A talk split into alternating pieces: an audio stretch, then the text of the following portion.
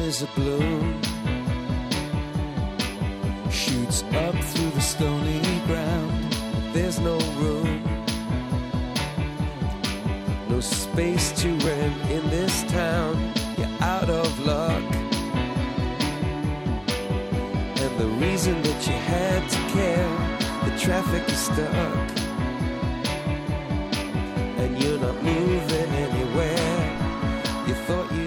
Comienza en Radio María Sexto Continente, con el obispo de San Sebastián, Monseñor José Ignacio Munilla.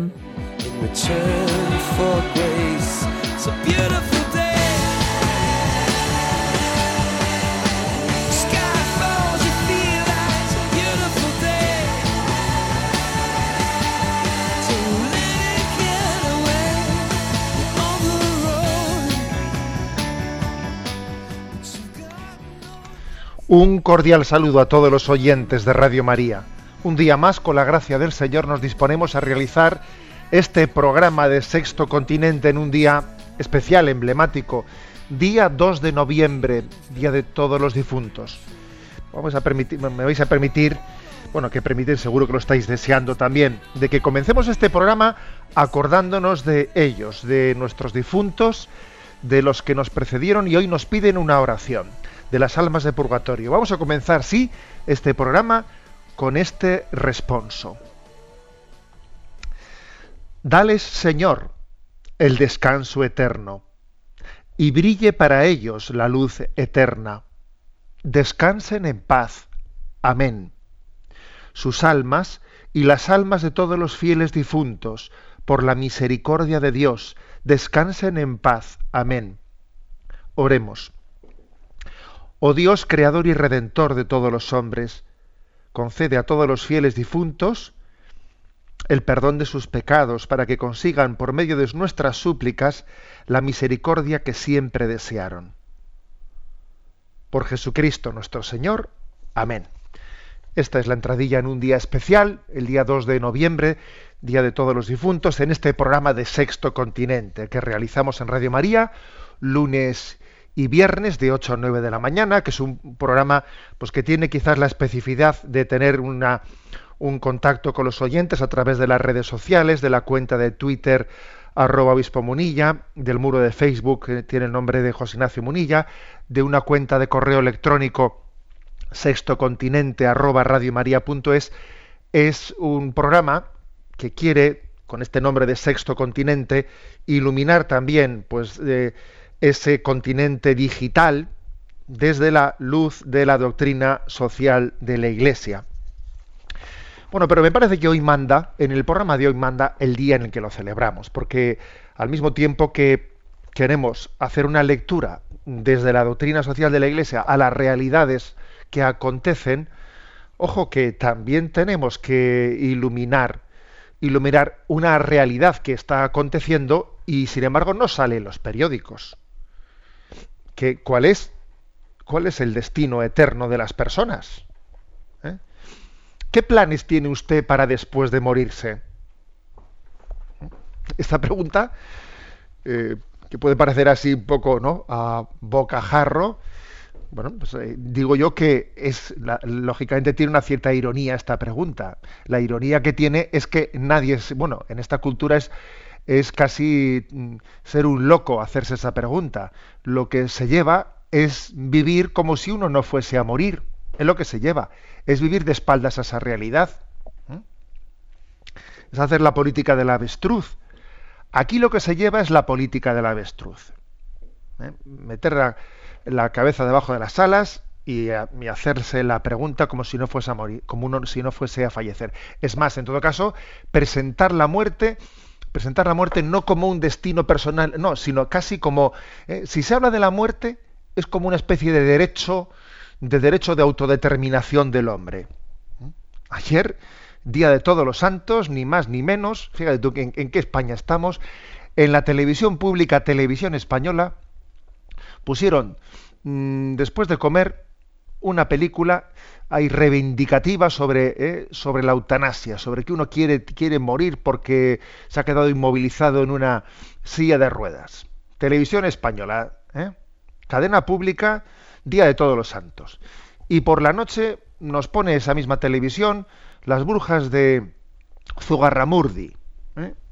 Aquí confundiendo el tocino con la velocidad, Día de Todos los Santos, las brujas de Zugarramurdi, una exaltación, una exaltación de, de la pérdida del sentido común, una película que vamos no hay ni por dónde pillarla, que es casi, pues bueno, pues eh, eh, digamos, la radiografía perfecta de lo que es el cine español decadente, las brujas de Zugarramurdi. Toma, y al Día de Todos los Santos. Fíjate tú qué tipo de planteamiento se hace en nuestra... Y eso la televisión pública, ¿eh? la que controla el gobierno.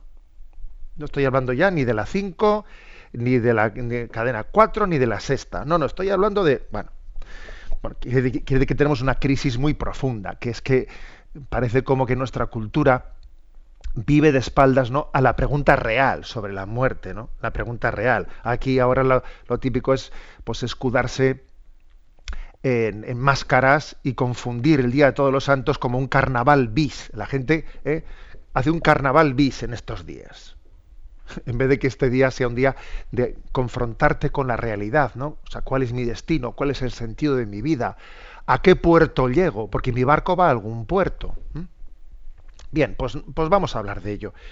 Yo me parece que este es un, un día mm, para ello y voy a servirme voy a servirme de un correo, bueno, entre los muchos correos de los oyentes que llegan, la verdad es que me ha impresionado el de un oyente, pues que, que también ha sufrido, porque dice, es que voy, voy a la propia parroquia, y en la propia parroquia, dice él, es que está hablando con el sacerdote y me he quedado, y me he quedado, dice, pues profundamente interiormente desorientado, bueno, desorientado, dolido, porque dice que, pues que el párroco también, pues le ha dicho, pero ¿cómo puedes hablar del purgatorio? Eso, hablar del purgatorio es como no, no confiar en la misericordia de Dios, no se puede hablar. Y el párroco le ha dicho eso, pero por Dios, tenemos que reconocer que también tenemos, ¿no?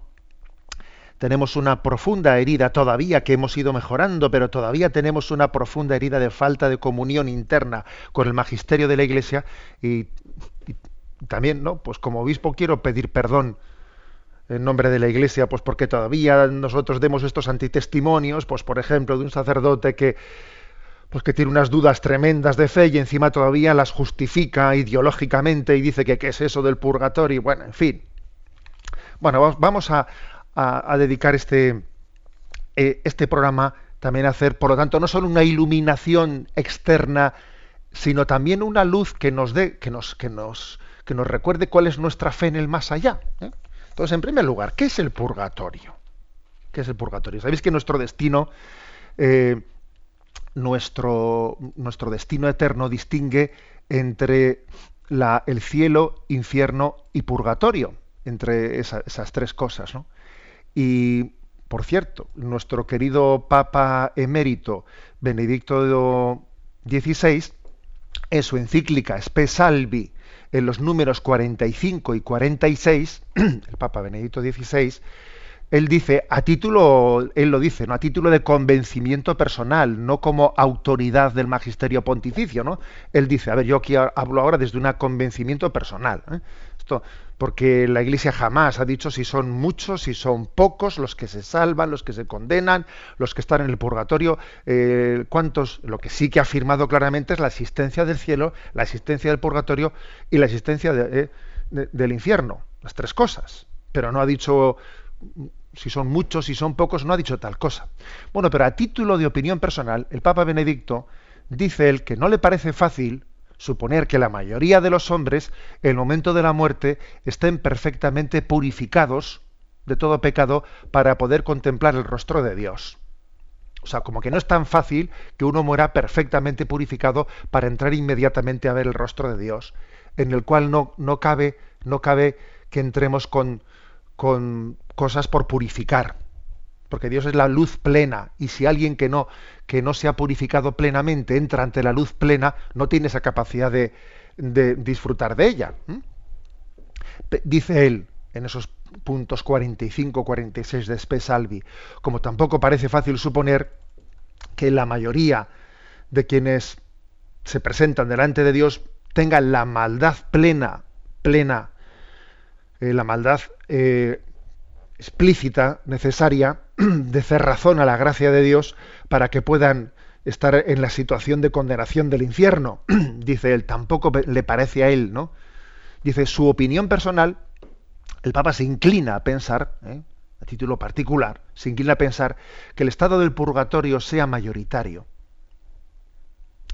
Es decir, confesamos que, que estar en el cielo es la expresión suma de la misericordia de Dios, pero nos olvidamos de decir también que el purgatorio es un estado de purificación transitorio que también es signo de la misericordia de Dios, dice él. ¿eh? es, interesante su reflexión en esos puntos, en esos puntos 45 y 46 de Spe Salvi, para quien quiera, quien quiera buscarlos, etc. ¿Esta doctrina de dónde nace? Bueno, la doctrina del purgatorio. A ver, la doctrina del purgatorio nace de lo siguiente. Eh, las personas que están en el purgatorio, nosotros pensamos que están medio perdonadas por Dios. No, perdón, medio perdonadas no, están plenamente, sus culpas están plenamente perdonadas. En el purgatorio no están los medio perdonados, no. Me explico, o sea, aquí hay que hacer una distinción, porque una cosa es, una cosa es la culpa, la culpa del pecado, o sea, una cosa es la ofensa que mi pecado ha dirigido a Dios, ha infligido a Dios, mi, pecado ofende a Dios, yo tengo una culpa por haber ofendido a Dios. Y el perdón de Dios, el, perdón de Dios ha borrado plenamente ¿no? nuestra ofensa.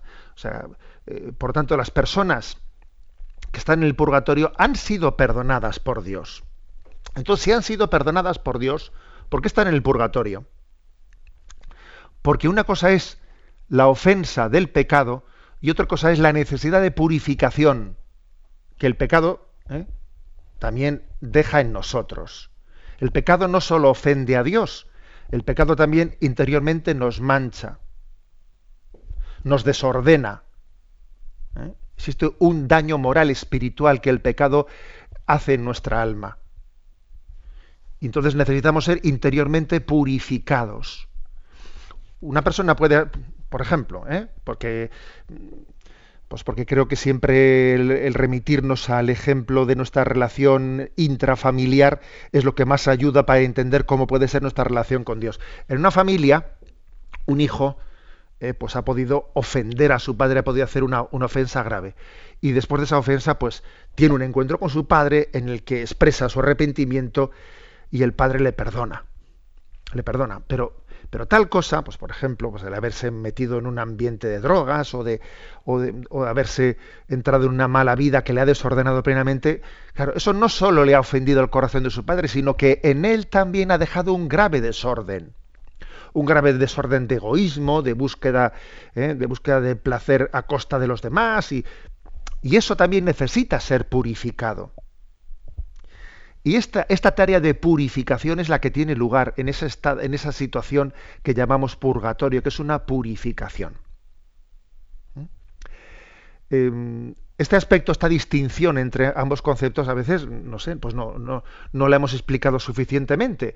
Y, puede, y ha podido parecer como si el purgatorio, el purgatorio no fuese un lugar de misericordia. Sí, es un lugar de misericordia.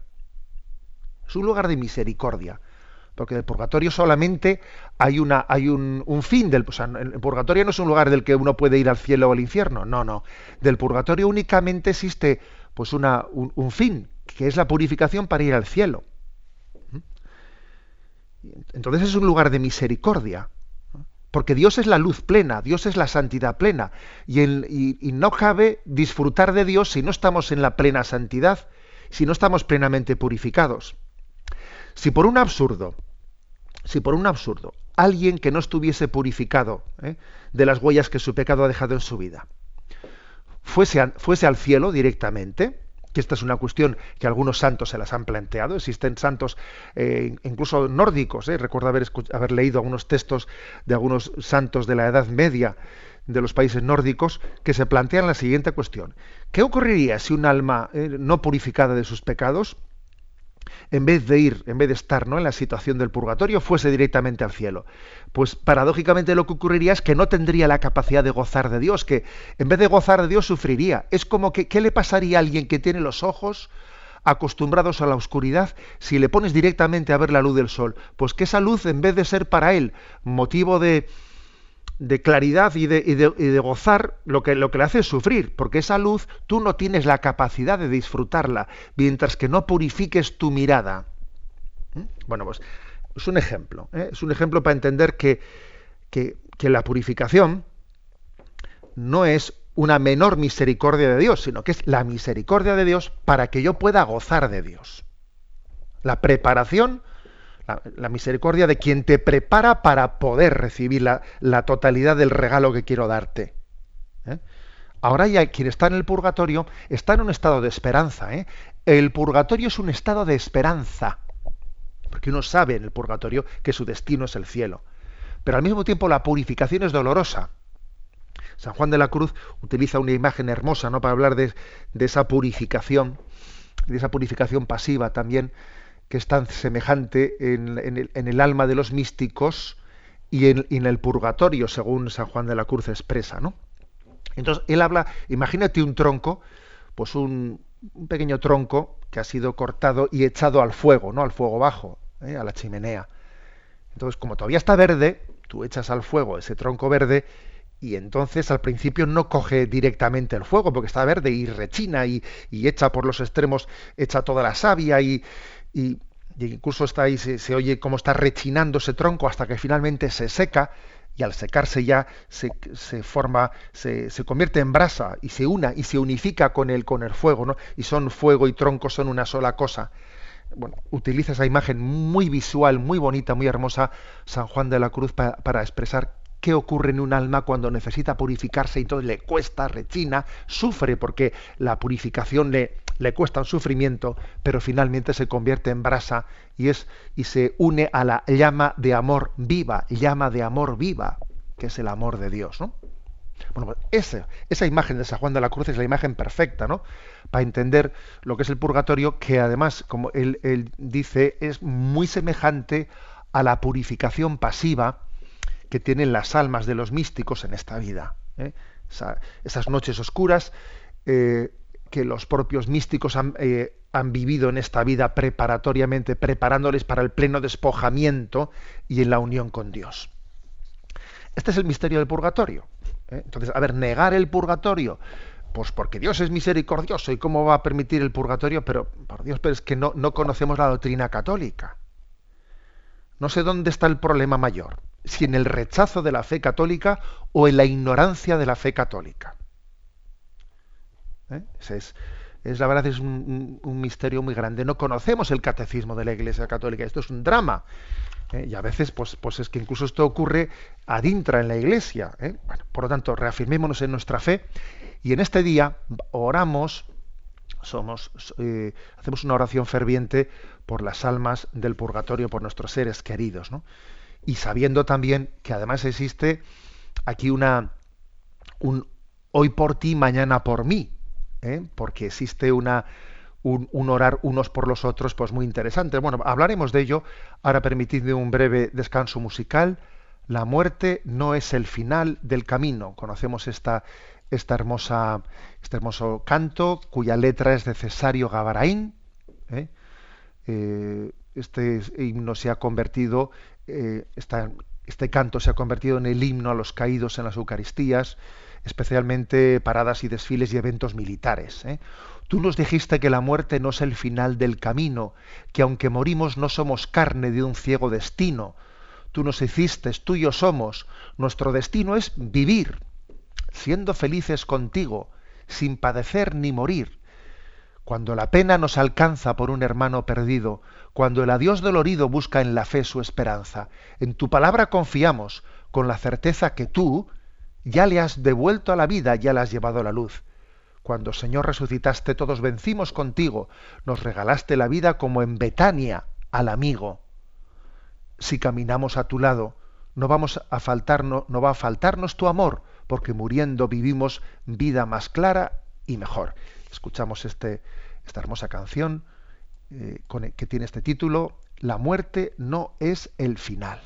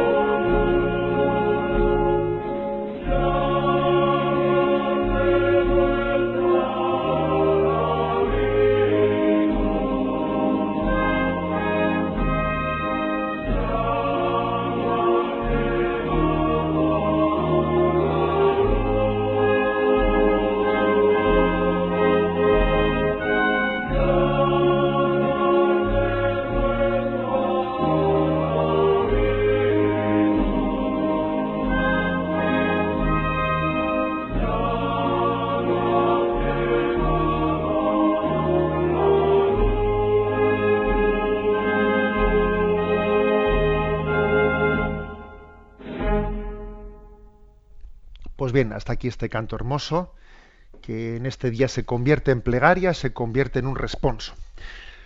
Hemos hablado del purgatorio, hablemos de las indulgencias. Hablemos de las indulgencias porque también la doctrina de nuestra fe, el purgatorio, habla de que existe unos vasos comunicantes. Existe un misterio de la comunión de los santos, en el manera que hay relación entre nosotros y las almas del cielo, y también hay relación entre nosotros y las almas del purgatorio. ¿Mm? No existe, sin embargo, esa relación con las almas que están en el infierno. Todos recordamos eh, esa parábola eh, del, rico Epulón y del pobre Lázaro, en la cual no existe esa capacidad. ¿eh? Se dice en esa parábola de una manera ahí muy explícita que no existe esa comunicación con los que están en la condenación pero sí entre las almas, entre quienes caminamos en esta vida, entre las almas del purgatorio y las almas que están en el cielo. Existe esos vasos comunicantes, esa oración de los unos por los otros. Podemos orar por las almas del purgatorio. Ellas también, quienes están en el purgatorio, son también almas intercesoras por nosotros. por las almas que están en el cielo, obviamente, no rezamos, que no lo necesitan. ¿eh? Por las almas que están en el infierno, nuestra oración no tiene eficacia. O sea, por ellos la Iglesia no reza, no, reza por los que están en estado de esperanza, ¿eh? por las almas del purgatorio. Entonces, existe pues estos vasos comunicantes. ¿eh? En nuestra fe está firmada de una manera clara. Estos vasos comunicantes entre los que se purifican y los que todavía caminamos, y los que están ya en el triunfo pleno del cielo. Bueno, a veces ¿qué ocurre? Pues que según caminamos en esta vida, cada vez que, vamos avanzando debiéramos estar más cerca de la plena purificación, o sea, de la plena santidad para ir al cielo. Es así, ¿no? El que cuando uno más ha ido avanzando en la vida, pues más cerca tiene que estar de conseguir la plena cumbre de la santidad. Pero tenemos que reconocer que hay una contradicción, porque es cierto que según caminamos, pues vamos recibiendo la predicación de la palabra de Dios, de los sacramentos y de los medios de santidad. Todo eso nos, permite ir creciendo en la vida de gracia, pero también es verdad que según vas caminando por la vida se te va pegando polvo y vas teniendo más, ocasiones también de, pecar y de entrar en contradicciones. ¿eh? Entonces, hay una contradicción ¿eh? en nosotros que nos hace sufrir. Voy, voy, camino hacia la santidad, pero al mismo tiempo también existen muchas contradicciones dentro de mí y hay una, una paradoja. Una paradoja. ¿Cómo, ¿Cómo, poder resolverla? Solamente la puedo resolver yo por mi, por mi coherencia. ¿eh? O quizás también esa, esta paradoja tiene también una, en la providencia de Dios, otra forma de ser resuelta, que es que también vengan en mi socorro la intercesión y la ayuda de otros hermanos, los que están en el cielo, los que están en el purgatorio, los que caminan aquí, que rezan unos por los otros. ¿No será también parte de la providencia de Dios esta? En la que esta batalla no la puedo librar yo solito. Yo solito es demasiado batalla solo para mí. No, es que vivimos en comunión. Dios ha querido que, que, llevemos adelante esta batalla por la vida y por la salvación, que la llevemos a cabo, que la llevemos en comunión. Y entonces también digamos que eh, aquellos que han fallecido sin, sin, todavía haber alcanzado la necesaria purificación en sus vidas, ¿no? Pues para poder entrar a gozar del rostro de Dios, necesitan también de nuestra ayuda necesitan de nuestra ayuda y la Iglesia, la Iglesia en su, en su fe cree firmemente que vienen en nuestro socorro cuando no estamos adecuadamente purificados, ¿no?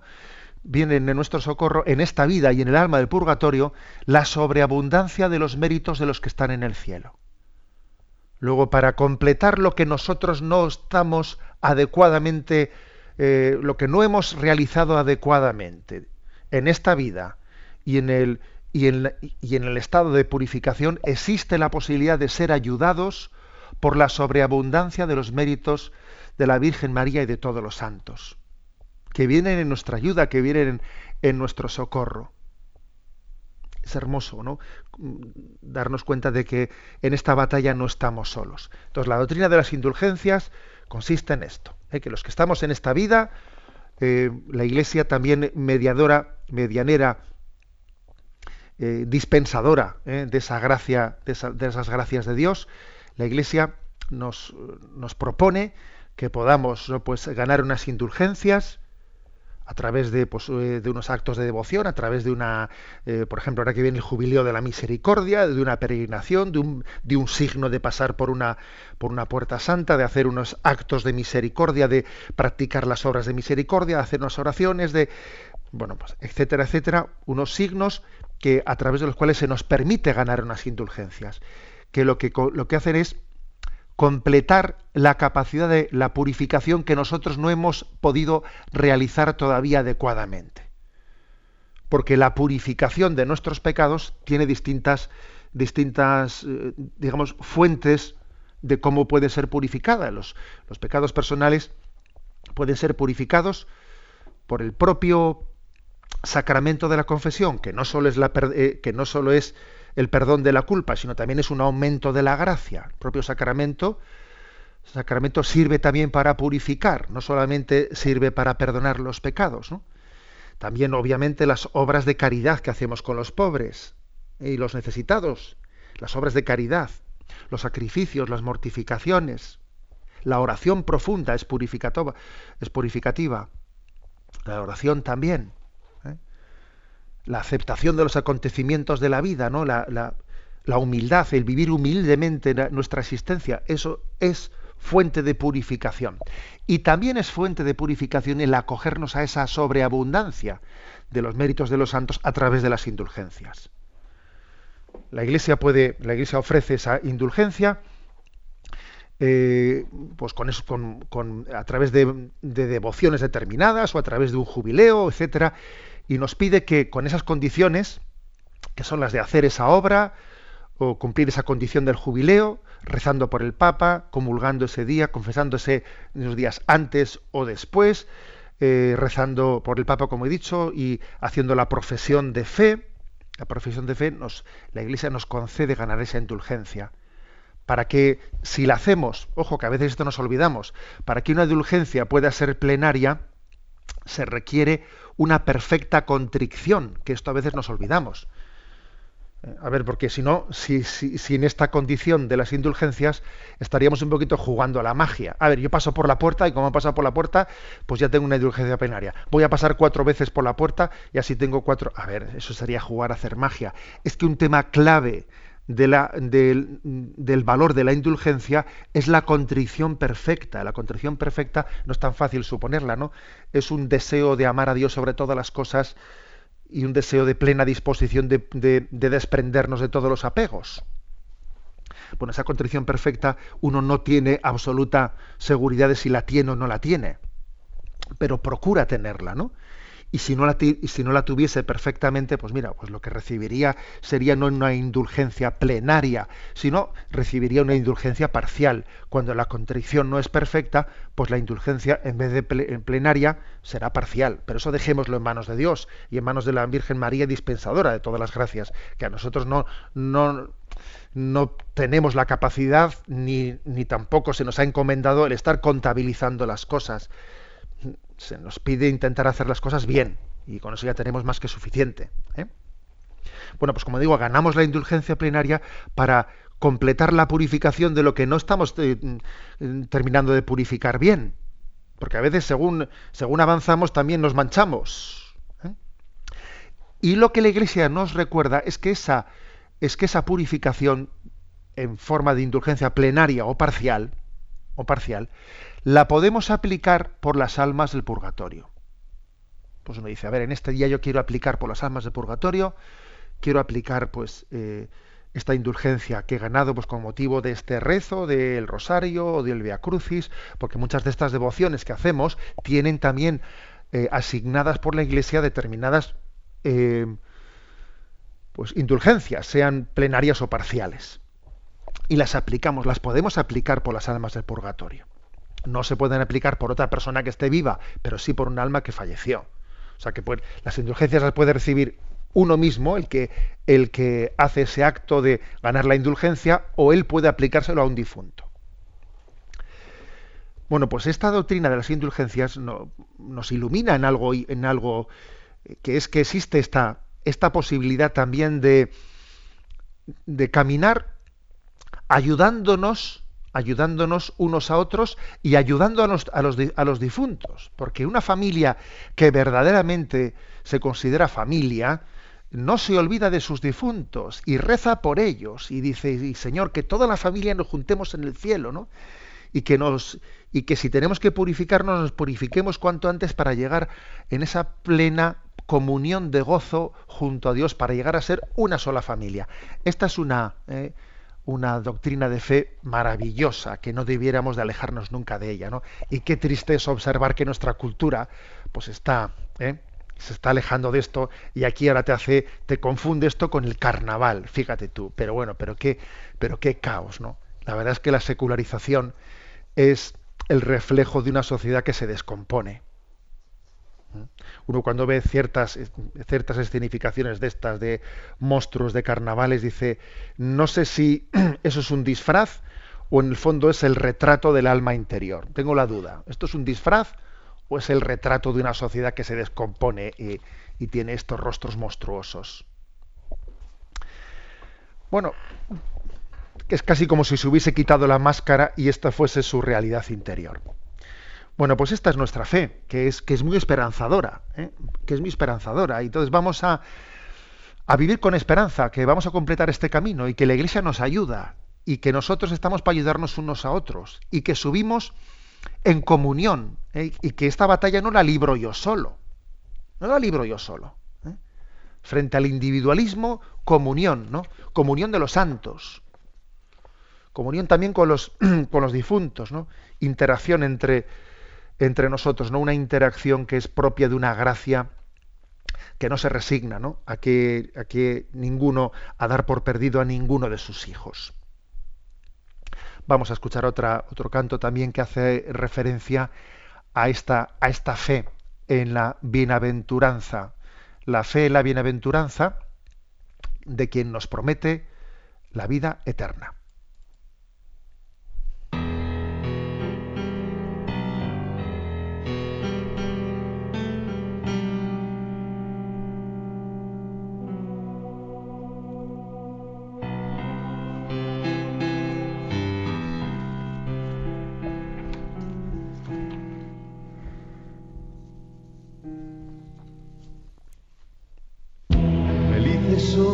En la pobreza. Si en nuestras manos hay amor de Dios, si nos abrimos a la esperanza, si trabajamos en hacer el bien, felices somos en la humildad como niños sabemos vivir, será nuestra heredad la tierra, la tierra.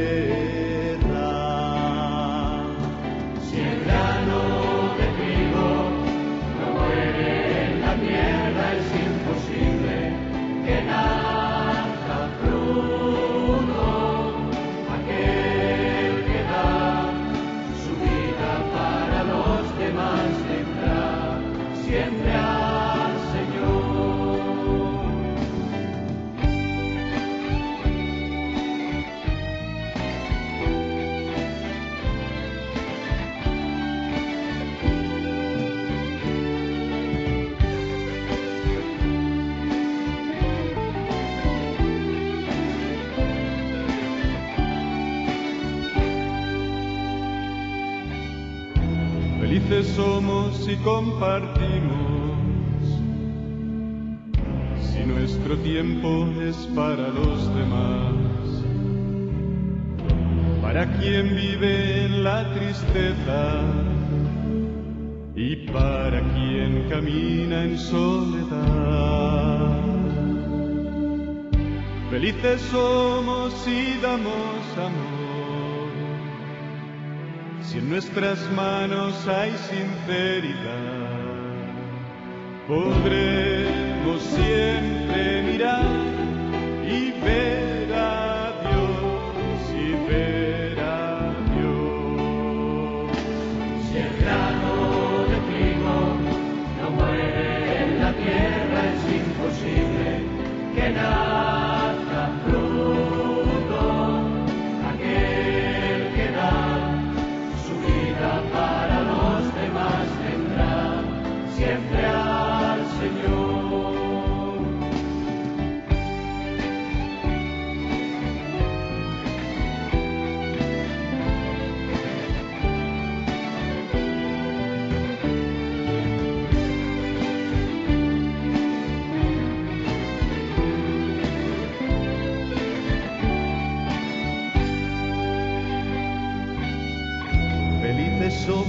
si ofrecemos paz y nuestra voz denuncia la opresión.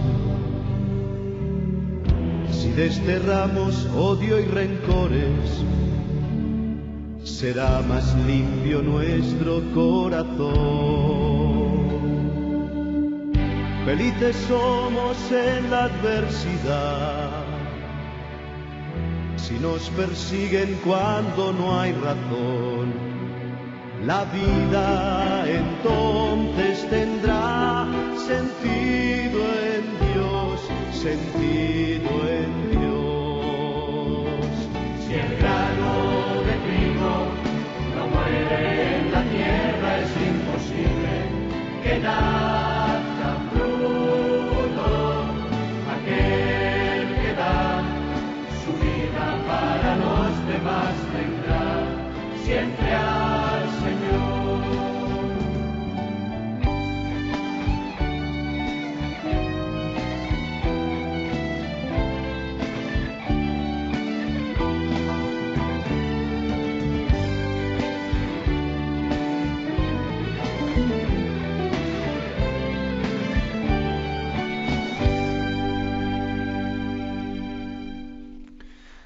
Bienaventuranzas de del grupo Cairo y hemos escuchado en este día de los fieles difuntos en el que hacemos un programa con este matiz especial en Radio María. Acabo de mandar, pues tanto en Twitter como en Facebook, pues un mensaje orante que os pido que os unáis a él. 2 de noviembre, fieles difuntos, dale Señor el descanso eterno y brille para ellos la luz eterna, descansen en paz. Bien, pues vamos a seguir adelante porque sabéis que tenemos también nuestra... Estábamos a un par de programas por ahí olvidados y mm, ya pido perdón a los oyentes que habíamos hecho algunos programas monográficos y habíamos olvidado la atención de, de poder responder a sus preguntas. Y a Cristina, pues que está en la emisora de Madrid, le vamos a pedir que nos vaya formulando, que nos vaya presentando las preguntas seleccionadas. Buenos días, Monseñor. Buenos días. La primera es de María desde Tenerife, que nos pregunta, Monseñor, en uno de sus programas habló de que el cardenal Dolan, en el marco del Sínodo de las Familias, habría, había escrito una carta tratando sobre la existencia de una nueva minoría que a menudo se siente excluida de su entorno, incluso a veces dentro de la Iglesia. A mí me vino a la mente la situación que tenemos los solteros. Yo soy soltera, vivo la virtud de la castidad por gracia de Dios y estoy en un movimiento de la Iglesia, concretamente la adoración nocturna. Muchas veces soy objeto de incomprensión por mi estado. A veces he tenido que escuchar que un soltero es una persona egoísta que no quiere salir de su comodidad. Otras veces he escuchado que soy una recatada, etcétera.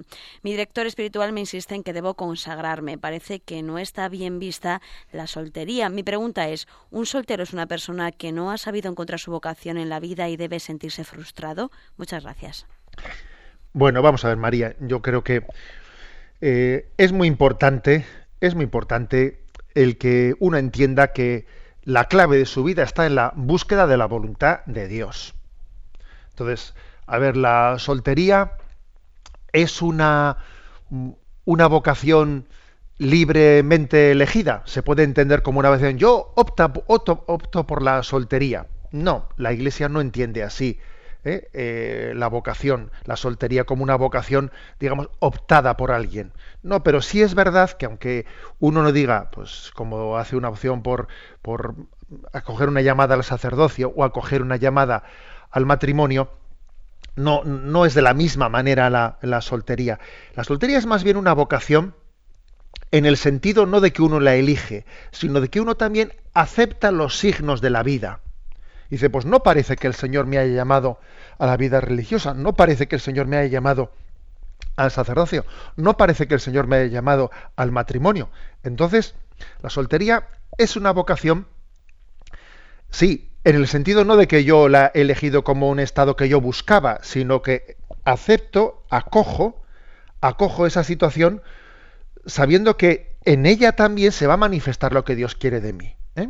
O sea, en ese sentido se puede hablar también del sentido vocacional, sin duda alguna, que alguien tiene dentro de su soltería, que le lleva también pues, a tener un tipo de paternidad, un tipo de, de maternidad espiritual, que le lleva a tener también una unión, una unión de, con Jesucristo, de un tipo esponsal, porque al final si una persona soltera ya tiene una soltería de, la, de que no tiene perspectiva de, casarse o de, o de consagrarse la vida religiosa, la vida sacerdotal, pues el tipo de relación que el soltero tiene con, con Dios, pues se, asemeja, aunque no tenga una estructura este, externa de, pues de votos de vida religiosa o de consagración sacramental, afectivamente hablando, su, su relación con el Señor está, es bastante semejante ¿eh?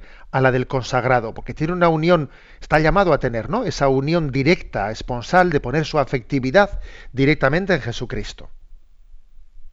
O sea, yo, esta es un poco la, eh, la, escena, la escena que haría la, explicación de cómo decir en qué sentido esa situación de, soltería es una vocación. Eh, ¿Cuál suele ser la tentación principal de la persona que está en, esta, en, esa situación de soltería? Pues la de insatisfacción, la de decir, yo parece que yo no, no cuajo en ningún lado, parece que lo mío, eh, que lo mío es sentirme como el patito feo, eh, y si me hubiese casado, pues hubiese sido feliz. Si, si, me hubiese entrado en la vida religiosa, si hubiese... Es decir, creo que la tentación principal que suele tener el que está en, en esa situación de soltería suele ser la de la insatisfacción y la de estar siempre pensando que el césped es más verde en la otra parte. ¿Mm? No, el césped no es más verde en la otra parte. El césped es más verde allí donde tú lo riegas.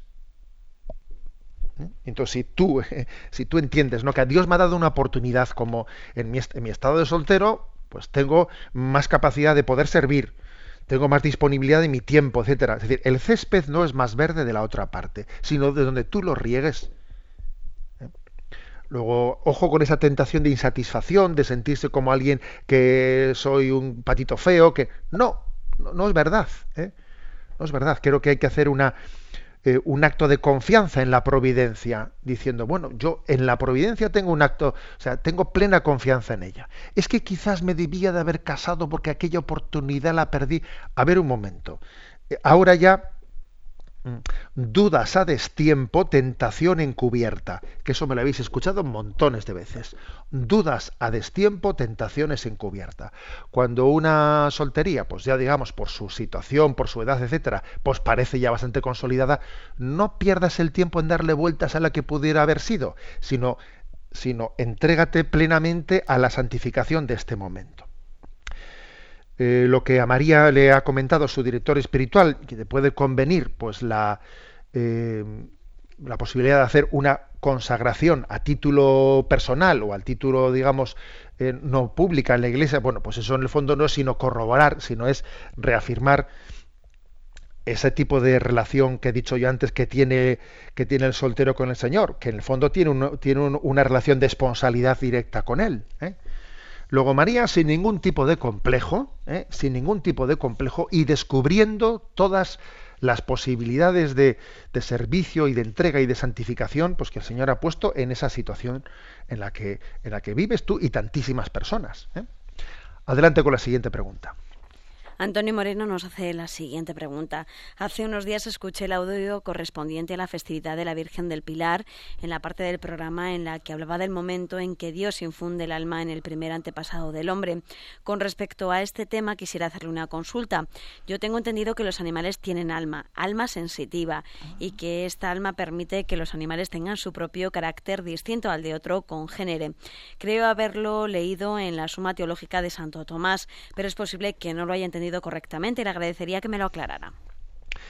Bueno, eh, en la Suma Teológica Santo Tomás de Aquino sigue, eh, sigue también, digamos, la explicación aristotélica de Aristóteles que distingue entre el alma intelectiva o racional, el alma sensitiva y el alma vegetativa.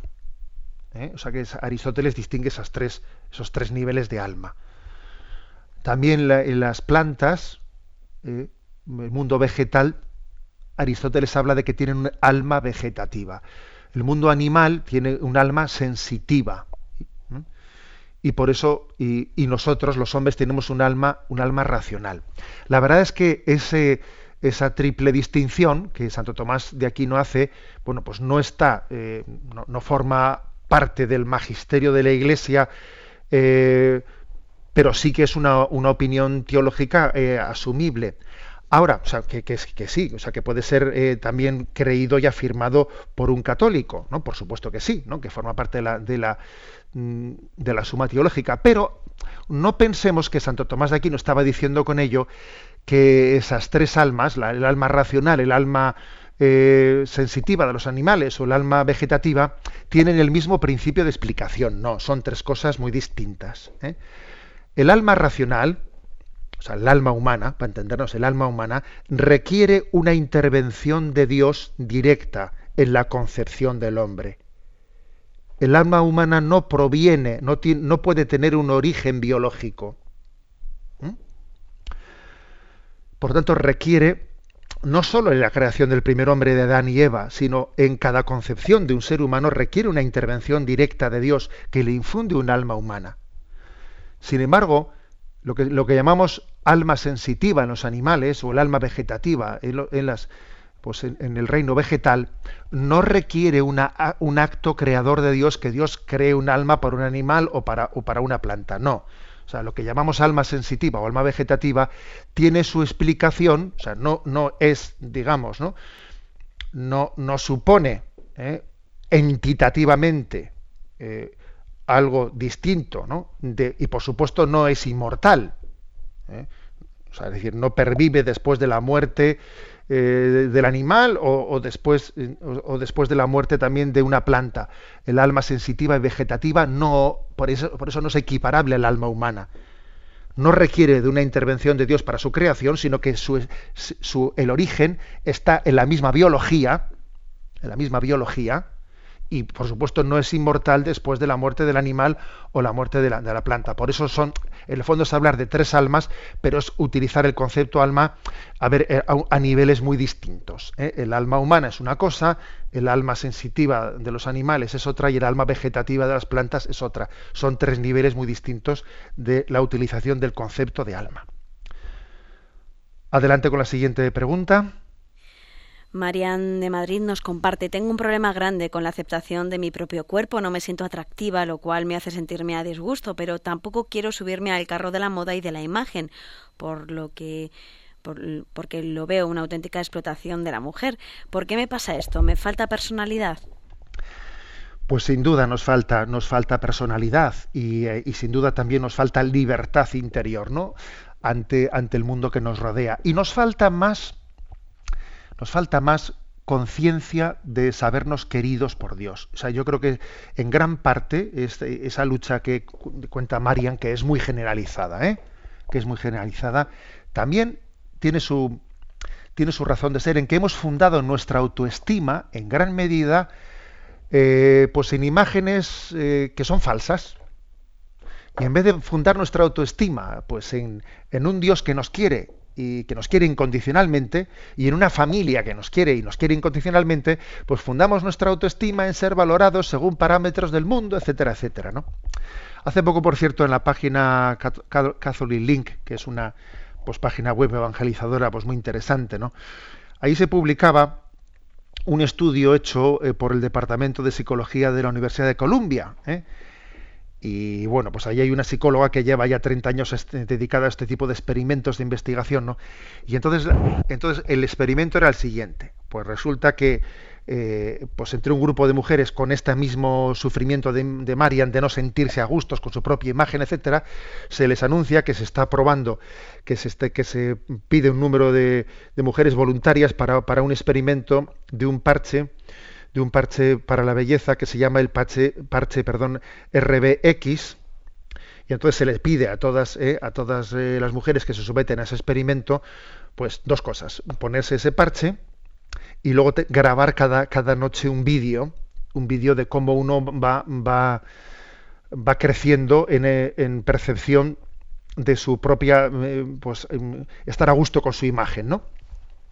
Entonces, bueno, se ha hecho un experimento bastante amplio y curiosamente, eh, pues las personas van pasando los días y cada vez se van viendo más seguras de sí mismas y más seguras de sí mismas y al final vienen a decir, oye tú, que este parche que se me colocó a mí en el, en el, en el brazo me ha dado seguridad en mí mismo y entonces al final, claro, se les descubre a todas las personas que esa seguridad que han, adquirido en sí mismas y ese sentirse, o sea, tener más autoestima y, no tener vergüenza de mirarse al espejo, de cómo me miran los demás, etcétera, etcétera, pues resulta que ha sido en base a un parche que no tenía nada. O sea, el parche no tenía nada, no tenía ningún elemento químico, nada, ni ningún fármaco de ningún tipo. ¿eh?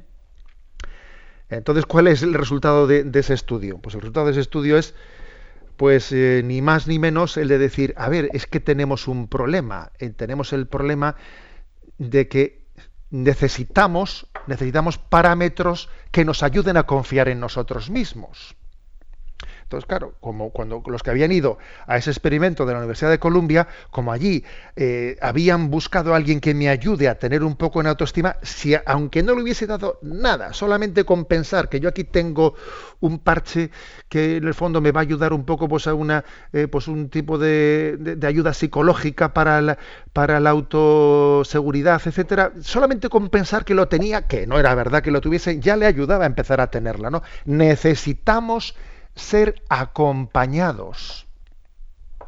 Pero positivamente, ¿no? no negativamente, porque si lo que tengo yo a lado mío son, son imágenes y figuras que lo que hacen es llevarme a sentirme más inseguro de mí mismo, pues todavía me hundo más, ¿no?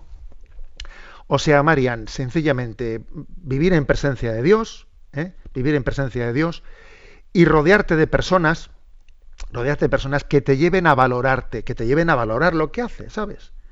Rodearte de personas a las que tú les estimes, a las que tú les valores y que ellas también te valoren a ti desde lo que eres, ¿no? Y no desde lo que la sociedad pretende decir que, que hay que ser para poder ser, ser valorado.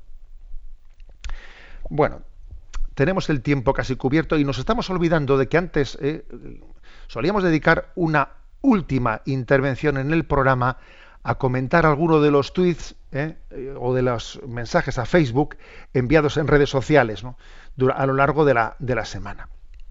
Bueno, ayer tuve ocasión de, de pedir, de, de, enviar, mejor dicho, de enviar el siguiente mensaje a las redes sociales con el cual quiero concluir. Que el Espíritu Santo nos conceda inocencia de niño, fortaleza de joven, sensatez de adulto y sabiduría de anciano. Este es el mensaje, ¿eh? acompañado de una imagen en la que hay un rostro de un niño, joven, adulto, anciano, que se va un poco como transmutando, ¿no? Nuestra vida va muy rápida. Y es cierto que en cada parte, ¿eh? en cada parte de la vida, tenemos más proclividad ¿eh? a tener, a desarrollar unas virtudes que las otras. Pero creo que es donde el Espíritu Santo el que las virtudes no nazcan únicamente de la naturaleza, de nuestro estado natural, sino que es un don el que el Espíritu Santo eh, permita que en cualquier momento de nuestra vida podamos tener también la corona de esas virtudes. ¿eh? La inocencia del niño, la fortaleza del joven, la sensatez del adulto, la sabiduría del anciano. Porque lo que viene del Espíritu está, más está por encima de las leyes de la carne. ¿Eh? Y, este es el don, ¿eh? que pedimos al Espíritu y con el que concluyo, repito este mensaje que envié ayer a las redes, que el Espíritu Santo nos conceda inocencia de niño, fortaleza de joven, sensatez de adulto y sabiduría de anciano.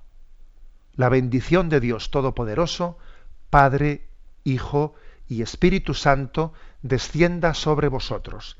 Alabado sea Jesucristo.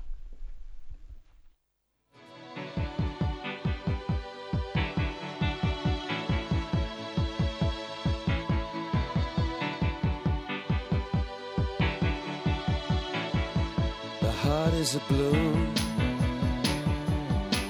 shoots up through the stony ground. There's no room, no space to rent in this town. You're out of luck, and the reason that you had to care, the traffic is stuck, and you're not moving